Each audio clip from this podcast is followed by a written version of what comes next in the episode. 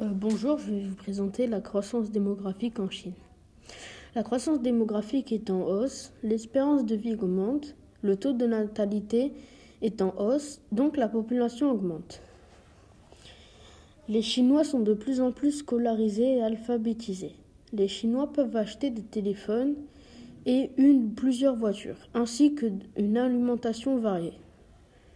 La Chine est très polluée, l'air, le sol et l'eau sont pollués par les industries.